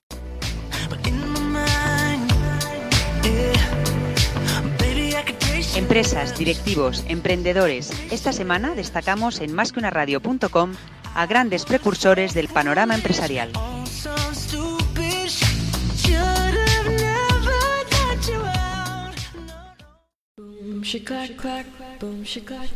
Pues seguimos en directo a las 11.33 de la mañana del día 28 de octubre del 2019. Eh, hemos tenido una charla súper interesante con Ángela, el invitado que nos ha traído. Mm, Oye, hay que reconocer que un superviviente de un accidente de avión no se tiene todos los días. la ¿eh? verdad es que no. De esos tenemos pocos. Pero bueno, nos ha comentado cómo le ha cambiado la vida, cómo ve desde el punto de vista de la felicidad, cómo está ¿no? maximizando ahora mismo lo que fue un impacto negativo y lo ha podido convertir en un, un impacto muy positivo. Eh, Conchi, ¿qué tal va tu mañana? Que estabas un poco apática a las diez y media. Ya estoy perfecta. Ah, vale, Muchas fenomenal, gracias. fenomenal.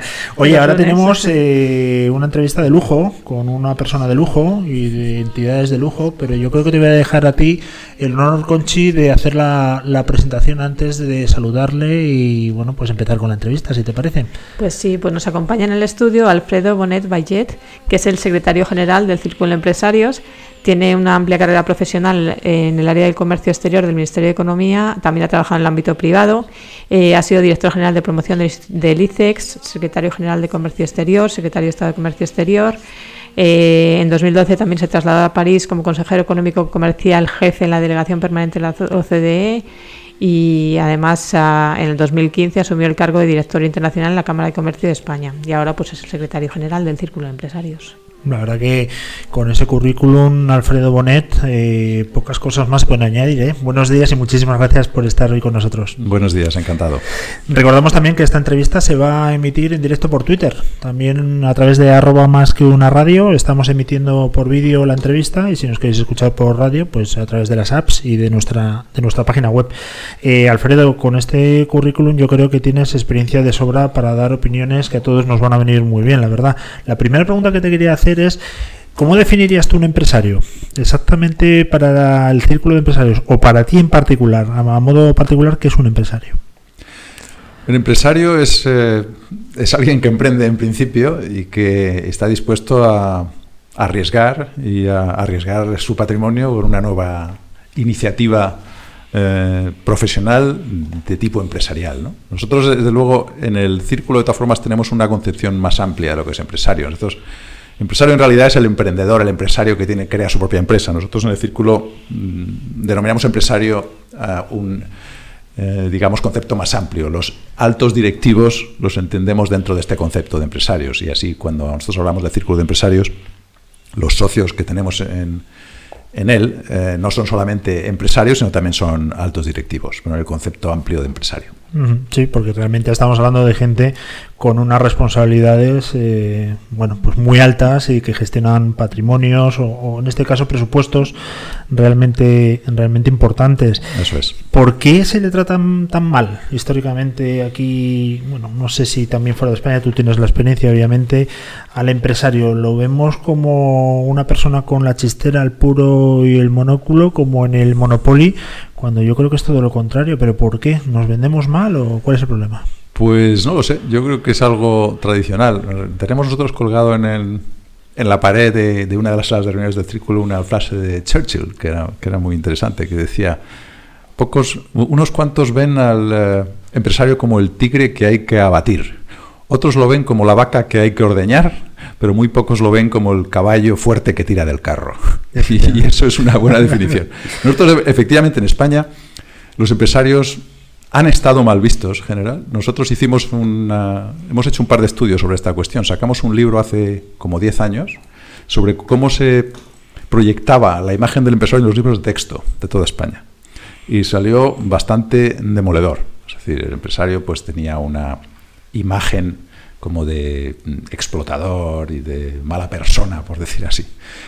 Ah, En cambio, hace como cuatro años, eh, el Círculo repitió la experiencia ya con los libros de texto de hace solo cuatro años y tuvimos la buena noticia de que la imagen es neutra. Es decir, no es que sea buena, que sería lo, lo preferible, porque pensamos que promover el emprendimiento en las escuelas es algo que deberíamos hacer, pero al menos es bastante neutra, es decir, no aparece ya en los libros de texto como, como alguien eh, perjudicial. Bueno, por lo menos vamos avanzando. poco a Exacto, poco. poco a poco. Oye, vamos al círculo de empresarios. Exactamente qué es para la gente que no lo conoce o para la gente que seguro que todo el mundo ha oído hablar de ello, pero que no tiene una idea clara de qué función realiza. El Círculo de Empresarios es, una, es un eh, centro de pensamiento empresarial. Es lo que en inglés le denominan un business think tank. Es decir, es, un, eh, es una organización que nació en el año 77, coincidiendo con la transición política, eh, promovido por los em, grandes empresarios de la época, ¿no? que preocupados ante el advenimiento de la democracia, eh, querían organizarse de alguna manera para controlar de alguna manera el, el, eh, entorno, la transición a un nuevo entorno de negocios, eh, ya con el sistema democrático. Lo que hicieron fue ir a, a buscar ejemplos por el mundo, viajaron a Estados Unidos y encontraron allí una organización que se llama The Business Roundtable, eh, de la que tomaron la idea de organizarlo e incluso parte del nombre, porque Círculo de Empresarios y Business Roundtable se parece bastante. El, el círculo, como digo, nació como un lobby en el año 77, pero ha ido evolucionando a lo largo de estos 42 años que hemos cumplido mucho más hacia un centro de pensamiento empresarial que hacia un lobby. Ahora lo que eh, hacemos es eh, básicamente propuestas para que España funcione mejor. Sobre todo trabajamos en el ámbito económico y social, pero en realidad lo que defendemos es el interés general. Nosotros somos conscientes de que si a España le va bien, a las empresas españolas les va a ir bien. Ahora tenemos mm, 230 y tantos, eh, casi 240 socios.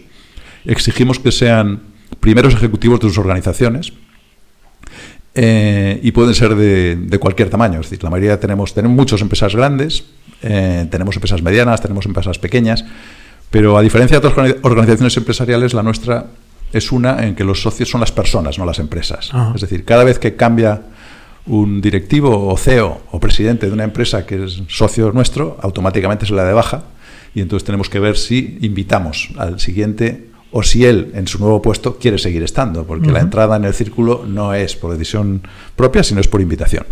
Bueno, nos adentramos ya en territorio electoral, que por cierto, yo no sé si te lo comenté, Conchi, y a la gente que nos escucha, obviamente me tenía que tocar. Me ha tocado Bueno, en una mesa ya. porque hasta que no lo han conseguido no han parado. Yo creo que ha sido el tema de tanta repetición. Vosotros en el Círculo de Empresarios lo que soléis hacer es un documento que suele salir por estas fechas y creo que va a salir el día 30, corrígeme si me equivoco, con un documento de propuestas y sugerencias. Eh, obviamente no queremos hacer un spoiler, pero ha cambiado mucho de los anteriores porque es que no está dando tiempo a que España avance. No, efectivamente. Nosotros siempre, poco antes de que empiece la campaña electoral, coincidiendo más o menos con el inicio, presentamos un documento que le llamamos eh, Propuestas para una nueva legislatura. Eh, lo que hacemos es intentar eh, recoger aquello que consideramos que es más importante que debe tener en, en cuenta el gobierno que salga, o el parlamento que salga de las urnas y el gobierno que se pueda formar como consecuencia de las elecciones. Es verdad que con tantas elecciones en tan poco tiempo, al final nos cuesta un poco el, cambiar el contenido del documento desde las últimas elecciones que tuvimos hasta estas. Pero efectivamente la situación ha empeorado. Es decir, la situación económica, que es de la que partimos desde las últimas elecciones ahora, ha empeorado porque estamos en un proceso claro de desaceleración económica y en un entorno internacional incierto y, y complicado que en estos últimos meses, lejos de mejorar, lo que ha hecho ha sido empeorar. Con lo que hemos eh, tratado de adecuar nuestra descripción de la situación y nuestras recomendaciones para los próximos años a ese empeoramiento de la situación y sobre todo también a la frustración que, pro- que, es, que produce el, el que no hayamos sido capaces de, de- de formar un gobierno después de las últimas elecciones. Cuando ya se veía que no había marcha atrás y que nos íbamos a unas nuevas elecciones, eh, Pedro Sánchez empezó a reunirse con varios colectivos para hacer el nuevo programa. ¿Se reunió con vosotros? No, no, nosotros no solemos ser interlocutores oficiales de, de los partidos normalmente. Eh, lo que sí que nosotros dijimos desde el principio, porque ahí sí que nos pronunciamos, eh, desde el mes de julio, nuestro presidente ya dijo que nosotros teníamos que intentar ir a por la gran coalición. Es decir, ya cuando se veía que los números no daban y que, nos estábamos acercando a un escenario en el que podíamos tener un, un gobierno de coalición entre PSOE y Podemos, nosotros nos pronunciamos en contra. Nosotros creemos que un gobierno de coalición con Podemos no es el gobierno que necesitaríamos ahora para resolver los grandes problemas que afronta nuestro país y por tanto nos pronunciamos. eh, nuestro, nuestro presidente lo dijo claramente, preferiríamos, antes que un gobierno PSOE-Podemos, preferiríamos ir a nuevas elecciones y, dar una nueva oportunidad eh, a los partidos a ver si encontramos un gobierno que tenga una cierta estabilidad y que tenga un programa de gobierno más adecuado al que pensamos que necesitamos. Y cuando viene un partido político nuevo que nos dice que hay que trabajar cuatro días a la semana y otra serie de propuestas que realmente para una persona que ha trabajado y ha llevado una empresa sabe que es absolutamente inviable, Eh, ¿Qué nos quiere decir? ¿Cuál es el mensaje? Que los españoles eh, nos están tratando como menores de edad, que somos fáciles de trolear y que somos fáciles de convencer, que nos tratan con una falta de respeto absoluta o que nadie se toma su profesión en serio. O, u otra. u otra. Yo creo que es una, una propuesta absolutamente electoralista, porque lo grave es que dice, vamos a trabajar cuatro días a la semana, eh, 32 horas, cuatro días, ocho horas, cinco días, ocho horas, pero vamos a seguir cobrando lo mismo. Es decir, que al final esto lo que consiste es un, es un aumento de sueldos encubierto y una y un empeoramiento de la productividad. Es decir, como, sabemos en España tenemos un problema de productividad, no solo limitado a España, porque en nuestros países de nuestro entorno también se produce, pero la productividad está estancada desde hace años. Con lo que ahora lo que necesitamos precisamente es eh, que nuestra mano de obra, que nuestro talento sea más productivo. Lo que no podemos poner es a nuestro talento a trabajar menos horas cobrando lo mismo, que sería lo mismo que, que- que subir el sueldo en un 20% prácticamente lo que se está planteando en los mismos términos a todo el mundo. Con lo que nos parece que es una, una propuesta que no va a ninguna parte y que no tiene ningún sentido. De hecho, Francia fue el único país de la Unión Europea que rebajó el, el horario semanal a 35 horas a la semana y yo creo que se han arrepentido mucho durante los últimos años de esa decisión porque eh, el, el impacto que ha tenido yo creo en la productividad es apreciable. Estamos hablando también, el otro día tuvimos aquí como invitado al presidente de Marca España Innova y la verdad es que fue bastante claro. Dijo que se acerca, un, no hablo de recesión, pero que se acerca una época muy dura. ¿Coincidís o no? No, no estamos eh, seguros de que vayamos a entrar en recesión otra vez. Eh, una parte de nuestra situación económica, nuestra desaceleración, eh, se debe a causas externas y otra a causas internas. La causa interna más importante es probablemente la incertidumbre que genera la inestabilidad política. Si fuéramos capaces de tener un gobierno eh, en condiciones, con una perspectiva de legislatura de cuatro años, yo creo que gran parte de la incertidumbre mm, podría desaparecer. Luego tenemos la parte internacional, que es la de la desaceleración en la Unión Europea, la guerra comercial, el Brexit y todas estas cuestiones en las que tenemos poco margen de actuación, ni, por no decir ninguno, pero que efectivamente también están condicionando la evolución de nuestra economía y la incertidumbre, las expectativas y las decisiones de inversión. Los organismos internacionales consideran que, que la economía europea y especialmente Alemania va a empezar a remontar el año que viene. Si la economía europea empezara a remontar efectivamente un poco, aunque fuera despacio el año que viene, una parte de, nuestro, de, nuestro, de los aspectos internacionales que afectan a nuestro crecimiento mejoraría. Y como digo, si fuéramos capaces de tener un gobierno serio en los próximos meses, pues eh, eso haría que desapareciera otra parte. Es verdad que el año que viene está previsto que crezcamos menos que este, unas décimas menos, pero nosotros en principio no vemos que vayamos a una recesión todavía. ¿Cómo es posible que un país como España, porque a mí esto me sorprende muchísimo, con una tasa de paro del 14%, sea capaz todavía eh, durante estos años de generar riqueza? Estamos hablando que somos los mejores del mundo. Si tuviésemos una tasa de desempleo de un 5%, que suele ser lo habitual en países desarrollados, seríamos imparables, ¿no? Sí, efectivamente, estamos creciendo ahora mismo mm, al doble que el resto de los países eh, de nuestro entorno, de la zona euro. Eh, estamos creciendo en buena parte también porque estamos incorporando mm, mano de obra, estamos incorporando, eh, reduciendo el paro mm, progresivamente. Y, efectivamente, nosotros es que tenemos un, un sistema eh, o una regulación o un mercado laboral que hace que tengamos este, esta situación desafortunada de tener un- una tasa de paro que generalmente es el doble que la de nuestros vecinos y además una dualidad enorme en el mercado laboral entre trabajadores fijos y temporales que es también generadora de esta situación. Esto se debe también en parte a la educación. El sistema educativo en España es un auténtico fracaso y cambio tras cambio eh, va a peor. Si nos comparamos con países como Singapur, realmente es que no hay por dónde cogernos. Sí, efectivamente, nosotros hace, hace unas eh, semanas presentamos una encuesta que hemos hecho a 400 empresarios eh, sobre distintos aspectos de la economía española y, les preguntamos cuál era el principal problema eh, estructural de España que habría que resolver y los empresarios fueron claros, la educación. Necesitamos una reforma educativa problema es que la reforma educativa debe ser consensuada, debe ser transversal, debe ser un pacto de Estado que permita que, que dure, si es posible, una generación la próxima regulación educativa. No, podemos, no puede ser que cada vez que haya un cambio de, de tornas en el gobierno se haga una nueva ley de educación. Ahora mismo lo que está claro es que existe una desconexión importante entre el talento que sale de nuestro sistema educativo y la demanda de empleo de nuestras empresas. Si es así, eh, hay que buscar soluciones. Y las soluciones están eh, en, en, buena medida en el sistema educativo. También las empresas tienen una responsabilidad, por supuesto los gobiernos, pero entre todos tenemos que ser capaces de crear un sistema educativo, generar un sistema educativo que se conecte más con las necesidades del mercado laboral, sobre todo con tras la revolución tecnológica que estamos experimentando, en que los perfiles que están demandando las empresas difieren de lo que emite nuestro sistema educativo. Uh -huh. ¿Y cuál es la situación actual del comercio exterior español y cómo puede afectar los nuevos aranceles que Donald Trump pretende imponer a los productos españoles eh, pues, por la guerra esta comercial que tiene con Airbus? Pues el sector exterior español es una de las, de las, de las joyas que tenemos, eh, sobre todo eh, su desarrollo desde la gran crisis, ¿no? desde la crisis financiera, porque nosotros salimos de la crisis gracias al sector exterior, exportando salimos de la crisis.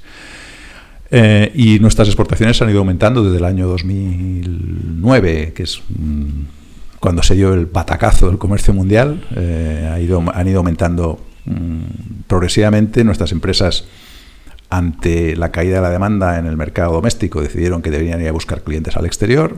Eso se produjo y ha aumentado mucho la participación de nuestro sector exterior en el, en el Producto Interior Bruto y también el número de empresas exportadoras españolas.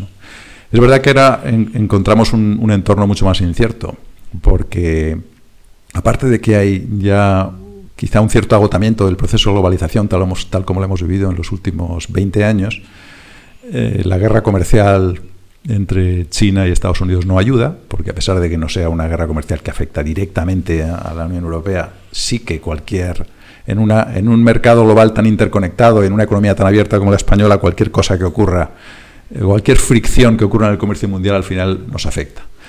Es cierto que ahora eh, ya estamos notando mmm, algunas eh, medidas proteccionistas directas en, en, en, nuestra economía, como por parte de Estados Unidos. Eh, tenemos, en realidad tenemos tres ahora mismo en vigor. Tenemos una que es el antidumping y antisubvención a las exportaciones de aceitunas negras, que nos aplicaron como consecuencia de una investigación de defensa comercial de Estados Unidos. Tenemos después las, las, las, elevaciones arancelarias al acero eh, y aluminio en Estados Unidos, vigentes también en la Unión Europea, y ahora estas nuevas relacionadas con el caso de Airbus Boeing, en que como España es uno de los cuatro países miembros del consorcio Airbus, pues estas eh, represalias que son legítimas y aprobadas por la OMC, que nos han aplicado, pues nos están afectando también. Se calcula, el otro día calculaba el Banco de España que podían afectar al 12% de nuestras exportaciones a Estados Unidos.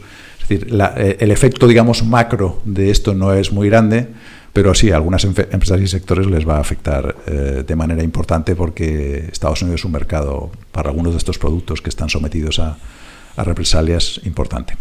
Recordemos que estamos en directo a las 11.52 de este día 28 de octubre. Estamos emitiendo en directo a través de la radio y también a través de Twitter. En arroba más que una radio nos podéis ver y podéis seguir la, la entrevista y estamos con Alfredo Bonet, secretario general del Círculo de Empresarios, entre otras muchas cosas. No da tiempo, Alfredo, a repetir otra vez el currículum que lo quiero oír que, que, vaya al principio porque si no son otros cinco minutos ¿eh? que tienes eh, muchísima experiencia eh, ¿te gusta el fútbol? Mm, no especialmente. no especialmente. Tengo unos hijos muy forofos, pero yo no tanto. Pues mira, nosotros que aquí somos del Real Madrid a muerte y no consentimos que venga Mis hijos nadie, también. no consentimos a nadie que venga de otro equipo. Cuando se fue Cristiano Ronaldo, pues el Madrid pasó un año muy malito, obviamente, porque claro, un figura no lo puede sustituir de la noche a la mañana. Eh, ¿A España le está pasando lo mismo con Cataluña? Este desapego y sobre todo la falta de inversión que se está viendo y se está midiendo, obviamente, eso es una realidad, ¿nos está haciendo mucho daño esta situación? Sí nos está haciendo daño y más nos puede hacer porque Cataluña siempre ha sido uno de los grandes motores de la economía española. Ha sido, creo que es un 20% del Producto Interior Bruto de España, con lo que Y además, generalmente, en los indicadores eh, de coyuntura, eh, siempre Cataluña estaba por encima de la media. Ahora lo que estamos viendo en estos últimos meses es que Cataluña está por debajo de la media, en, lo que es crecimiento, creación de empleo y, sobre todo pues confianza. Entonces, eh, claro, cuando hay una parte tan importante de nuestra nuestra estructura productiva que, se resiente de la inestabilidad que genera también el, proceso, pues eh, se resiente la economía de todo el país, claramente. ¿Qué opinas de las leyes en España? Y te lo pregunto porque yo soy de los que opinan que con los, los diez mandamientos ya iríamos más que sobrados. ¿No crees que hay un exceso de regulación que está impidiendo que muchas empresas puedan avanzar y que podamos hacer cosas de una manera rápida y eficaz? Sí, nosotros entendemos en el círculo que, que la intervención del Estado en el mercado debe ser limitada y efectivamente yo creo que tenemos una regulación excesiva. Quizá no tanto a nivel de administración central, pero es que hay que multiplicar la regulación de la administración central con la regulación autonómica y local y hay veces pues que es eh, tantos miles de normas y de reglas que son difíciles eh, de cumplir. Nosotros creemos que, que tenemos que evaluar también la regulación en función del impacto que puede tener sobre la actividad económica, porque no podemos olvidar que, el, crecimiento y el empleo lo generan las empresas. Cinco de cada seis puestos de trabajo son en el sector privado y para que a España le vaya bien, a, a sus empresas les tiene que ir bien. Es decir, que tenemos que generar y contribuir a que haya un entorno de los negocios que sea atractivo y favorable para el emprendimiento y para el desarrollo empresarial y para el crecimiento de nuestras empresas, porque esa es la fórmula para poder seguir creciendo y generando bienestar para todos los españoles. Hablando de creciendo, vamos a, otra iniciativa muy bonita que es precisamente creciendo.org, ese 100 con, con, números, que es una iniciativa que ya lleva muchos años y de la que tú también eres miembro. Cuéntanos qué es Creciendo. Sí, Creciendo es una, una iniciativa eh, conjunta entre la Fundación Innovación Bank Inter, el ICEX y el Círculo de Empresarios, que hace cinco años eh, pusimos en marcha pusimos en marcha como, como un proyecto, digamos, que era un proyecto que lo que, lo que pretendía era identificar a empresas medianas españolas, pero medianas en el sentido amplio de la palabra, en el sentido alemán de las Mittelstand, empresas que facturan entre 50 y 300 millones de euros más o menos, eh, y seleccionar un grupo de estas empresas para ofrecerles asesoramiento gratuito para poder ser más eficientes y crecer. A lo largo de estos cuatro últimos años hemos identificado a través de un pequeño equipo y el, tiempo eh, eh, y, el, voluntariado de mucha gente, eh, incluir a 100 empresas en el, en el club, por decir así. Y tal fue la situación que ya lo que decidimos es constituir una fundación. creciendo dejó de ser un proyecto y ahora es la fundación Creciendo, en la que los tres promotores tenemos, estamos en el patronato hemos eh, creado ya un pequeño staff y ahora estamos eh, buscando algunas empresas más. Las empresas medianas de esta dimensión de la que estoy diciendo son eh, una maravilla. Son unas empresas que incluso en comparación internacional son más productivas, así como nuestras empresas en general por niveles de, por dimensión son menos productivas que sus homólogas europeas. En el caso de las empresas de esta dimensión son tan productivas o incluso más en algunos casos que las empresas alemanas, que son de las más productivas del mundo. Son empresas internacionalizadas, casi todas, innovadoras, eh, es decir, con, y, además para entrar en el club de creciendo no basta con tener esa dimensión. Eh, lo que hay es un proceso de selección eh, muy riguroso en el que además se exige estar seguros de la voluntad de crecer del CEO o de los propietarios y los gestores de la empresa. Es decir, queremos empresas que tengan ganas de crecer y de ser más grandes eh, y más eficientes. Y como digo, es un, es un modelo muy, muy interesante porque lo que hacemos es, crear, eh, es organizar sesiones para los CEOs de estas empresas en distintos ámbitos que inciden en la competitividad de las empresas y son sesiones impartidas por especialistas pro bono. Es decir, que es gratis participar en este, en este proyecto y los ponentes, que son especialistas en estas cuestiones, eh, ofrecen su tiempo para asesorar a estas empresas. Las sesiones son de gran interés para ellas no solamente por el propio contenido que tiene la, la formación, por decir así, que puede ser pues desde dirección financiera o dirección de, recursos humanos o cualquier cosa, sino también por, el, por el- la red que se crea entre CEOs de empresas de dimensión parecida que se enfrentan a problemas parecidos de toda España. Con lo que estamos creando un, un club muy interesante en el que hay una interacción creciente entre los propios eh, CEOs de estas empresas. Y ahora lo que queremos es seguir creciendo más despacio eh, y ser más selectivos también con la, con la inclusión de, de empresas en este, en este mm, programa. En España, de este tamaño, no debe haber muchas más de 3.000 empresas.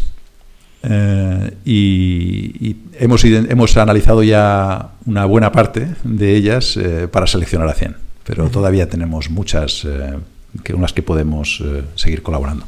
De hecho, decís que si el tamaño medio de las empresas españolas se acercase al de Alemania, incluiríamos o incrementaríamos, perdón, la productividad al 13% y el PIB español al 15%. Sí, claro. Eso es una especie de análisis que hicimos comparativo, viendo cuál es la estructura de dimensión empresarial que tenemos en España y en Alemania. ¿no? Es decir, eh, es verdad que Alemania no es el- la media, es decir, Alemania es un caso, es un caso especial y excepcional por el- la elevada dimensión de empresas medianas que tienen y, la, y lo competitivas que son. Entonces, bueno, eso sería un caso en el que nosotros tuviéramos esa distribución por sectores. Hemos calculado que podría ocurrir algo así. Lo que es difícil es alcanzar esa situación. Mm, Pero España está lejos, ¿no? España es un país de pymes y de autónomos. Sí, eh, es- estamos eh, lejos, eh, y, pero poco a poco mm, estamos mejorando. Lo que sí que es cierto es que la crisis fue muy dura y perdimos, yo creo que fue una de cada tres o una de cada cuatro empresas medianas españolas desapareció también durante la crisis. Desaparecieron cientos de miles de empresas. Pero las que aguantaron están creciendo mucho más rápido y algunas de las medianas, gracias a la internacionalización, están convirtiéndose en, en más grandes y creciendo. Y yo creo que la perspectiva y el futuro es eh, muy alentador. Sin embargo, las empresas españolas, hablamos del IBEX 35, eh, al que también se maltrata y, y muchas veces de una forma absolutamente injustificada, son auténticos referentes a nivel mundial. En España, en nivel de infraestructuras, por ejemplo, eh, es un auténtico bicho, por llamarlo de alguna manera. Sí, Eso sí. lo podríamos exportar a otro tipo de sectores, ¿no? Sí, la verdad es que eh, en, desde, en los, por ejemplo, en los años 90 no teníamos ninguna multinacional en España, o a principios de los 90. Fue en los años 90 cuando empezaron a surgir, es que no teníamos ninguna. Y, y el cambio radical que ha dado nuestra estructura empresarial desde entonces hasta ahora es impresionante. ¿no? Es decir, ahora tenemos empresas, tenemos muchas empresas multinacionales y muchas de ellas ocupan posiciones de liderazgo en, sectores mm, de, altísima competitividad en el mundo, es decir, mm, las infraestructuras, pero no solo infraestructuras, sino también hay muchos otros sectores en los que hemos desarrollado un- una capacidad de vender nuestros bienes y servicios de cada vez mayor valor añadido que nos está permitiendo, como decía antes, eh, pues el sector exterior ha sido clave para la recuperación de la economía española y muchas de estas multinacionales empezaron como empresas pequeñas y se han hecho multinacionales gracias al sector exterior. Habláis de, bueno, pues para competir, ser más grande y tener más oportunidades de competir en el mercado exterior. Sin embargo, para las medianas empresas, por ejemplo, la financiación es una cosa sumamente importante y por ir al MAP, por hacer una pequeña crítica, ¿no crees que no ha funcionado y que habría que revisar este sistema de, de buscar inversores en mercados bursátiles alternativos? Pues sí, hombre, es, eh, es, bastante reciente, con lo que supongo que tiene que se puede mejorar. Efe- Efectivamente, ahora, tal como está el sistema financiero y como está el, el nivel de los tipos de interés, eh, ese estrangulamiento financiero que veíamos en los años de la crisis, en que las empresas no encontraban financiación para poder crecer y desarrollarse, se ha ido mitigando mucho. Es decir, que ahora mismo yo creo que el acceso a la financiación no es uno de los grandes problemas a los que se, eh, enfrentan nuestras empresas para crecer, pero efectivamente sí, todo lo que sea financiación alternativa a la meramente bancaria siempre ayuda. O sea que seguro que se puede mejorar en ese ámbito. Y una última pregunta. que Sé que tienes tiempo limitado y además ahora tienes una, una reunión importante. Eh, yo pensaba que no iba a pasar de los 33 años, fíjate, estaba absolutamente convencido y ya voy por los 45. Entonces esto me lleva a pensar que incluso me podré jubilar. Mm, Me olvido de las pensiones, ¿no? ¿España se va a convertir en un Japón, pero además una mala fotocopia? Para nosotros las pensiones es uno de los principales problemas que afrontamos ahora mismo. Es decir, que he dicho que tenemos un gran problema educativo, tenemos un gran problema de deuda mm, pública, tenemos un gran problema de pensiones que alguien tendrá que afrontar. Lo que pasa es que, bueno, hay 9 millones de pensionistas que votan y todo lo que sea referirse a, tocar el sistema de pensiones es delicado desde el punto de vista político y sobre todo en, etapas preelectorales.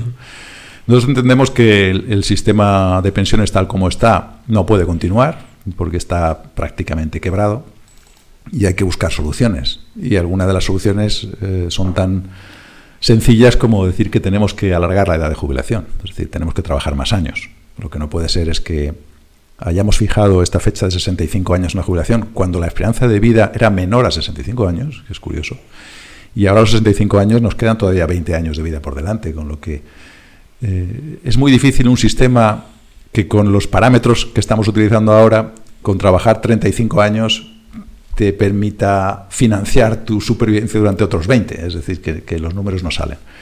Por tanto, hay que ponerse todos los partidos de acuerdo y llegar a, un pacto por el que seamos capaces de, buscar un nuevo modelo que permita asegurar las pensiones a, nuestros hijos. Eh, a nosotros a lo mejor nos llega algo, pero a nuestros hijos, como no hagamos algo, va a ser difícil. Entonces, nosotros lo que proponemos es retocar los parámetros. Desde luego, no hay que subir permanentemente eh, las pensiones con el IPC, como se está haciendo. Quizá las pensiones más bajas a lo mejor, pero las más altas no. España es uno de los países en que la pensión es más alta en relación al último sueldo cobrado en activo y hay que ir eh, progresivamente evolucionando hacia un sistema que sea más sostenible. Hay que utilizar un- una serie de parámetros importantes a la hora de decidir el aumento de las pensiones. Hay que alargar la edad de jubilación, hay que incentivar que la gente siga trabajando a partir de la jubilación y contribuyendo a la seguridad social. Y, este tipo de, cuestiones eh, solamente se pueden hacer pues con, un consenso político y, con ánimo de hacer una reforma que sea verdaderamente estructural.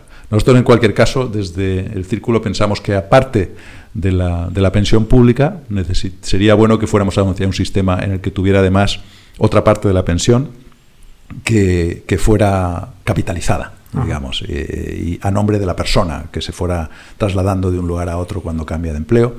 Y, por otra parte, creemos que es bueno que también haya un mayor incentivo fiscal para los planes de pensiones privados, para poder complementar con estas tres patas eh, la jubilación. ¿Y que sea para las empresas obligatorio tener plan de pensiones para los empleados o ahí no nos metemos?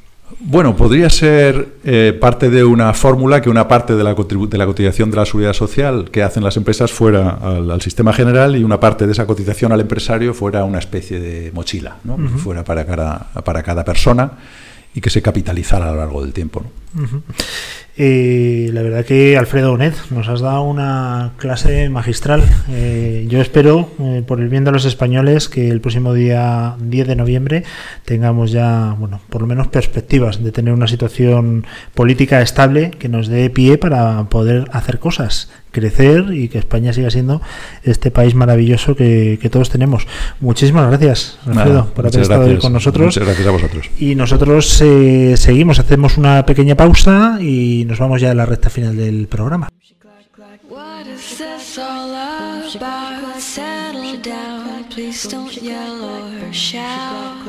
What is this all about? Settle down, please don't yell or shout. Boom, she clack, clack, boom, she clack, clack, boom, she clack, The landlord, he lives downstairs, will get evicted. Please don't be too loud. clack, boom, she clack, clack, boom, she clack, clack. You say I'm passive aggressive. How can I not be when you're always talking at me? clack, clack, boom, she clack, clack. You say I'm unresponsive, and here you are talking over me. clack, clack, boom, clack, clack, boom, clack, clack, boom, she clack, You make me wanna throw this shoe right through that concrete wall. Clack, clack, boom, clack, clack, boom, she clack, clack. Maybe you should pack your things if it's that dreadful, then just leave it all. She clack, clack, boom, she clack, clack, boom, she clack, clack, boom, she clack, clack, boom, she clack, clack, boom, she clack, clack, boom, she clack, clack, boom, she clack, clack, boom, she clack, clack, boom, she clack, clack, boom, she clack, clack, boom, she she clack clack, boom, she clack clack, boom, she clack clack, boom, she clack clack, she clack clack, boom, she clack clack. Don't wanna keep on sharing my bed with someone that I have to love less and less. She clack clack, boom, she clack clack, Every time I try to make you smile, you say that I'm being a child. Well, I tried my best. Say that I need therapy. Well, my darling, so do you. Don't need for you to tell me. El que avisa no es traidor. Escúchanos en iTunes, iBooks, SoundCloud, TuneIn, en YouTube y por supuesto en nuestra web, másqueunaradio.com. Más que una radio.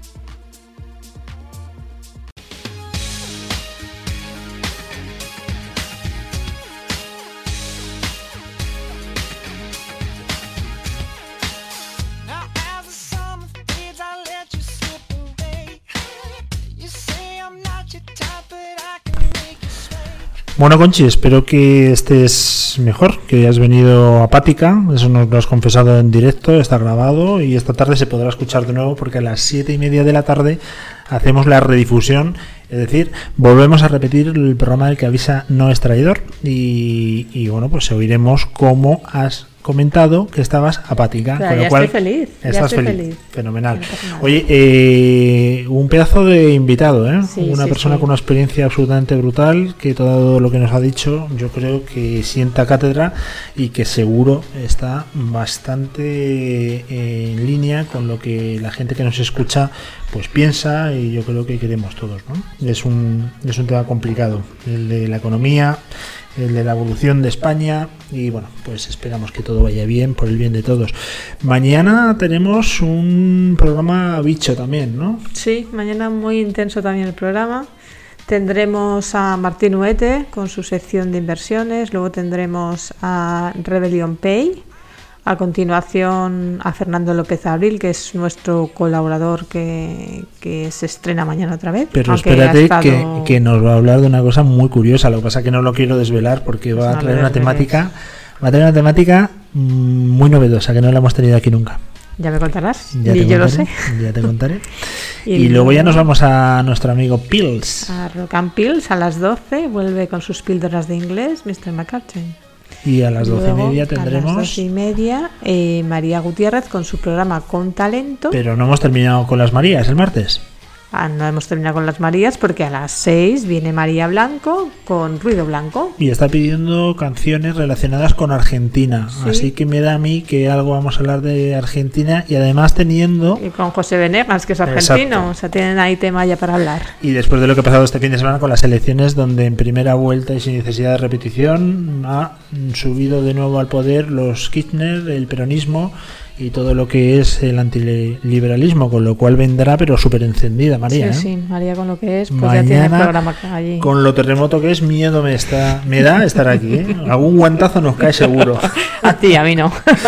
Bueno, que ha sido un auténtico placer, que nos despedimos ya. Recordamos a Laura González Alba, nuestra compañera, que ella es mamá y que estamos todos muy contentos, que por Sí. fin, pues bueno, Eduardo haya querido aparecer en público, ya se ha hecho sus primeras fotos y la verdad que, que guapo el tío, ¿eh? Qué guapo. Así que nada, mañana, diez y media, eh, estamos otra vez con vosotros y esta tarde a las siete y media de nuevo en redifusión y mañana los podcasts. Así que no tenéis excusa. Mañana más. ¿Hablo con Chiburgas? Y Luis Vega. Pues nada, hasta mañana. Hasta mañana.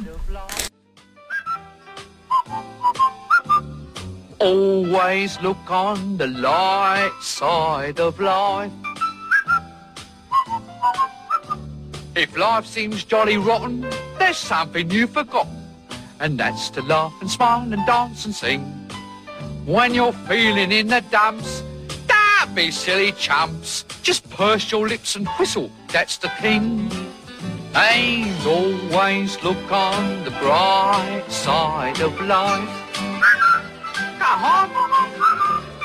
Always look on the right side of life. Lo tomaré como halago y te beberé de un trago. El que avisa no es traidor. El que avisa no es traidor. Te voy a beber de un trago. El que avisa no es traidor. Te voy a beber de un trago. De un trago voy a beber. El que avisa no es traidor. En directo cada día en másqueunaradio.com. Más que una radio.com. Más que contenido. El que avisa no es traidor. Másqueunaradio.com. Un generador de contenido. Estos son tus canales de comunicación. Por Twitter, arroba más que una radio. Por WhatsApp, 648-550-456. Y por correo electrónico a través del mail contenido arroba más que una radio com.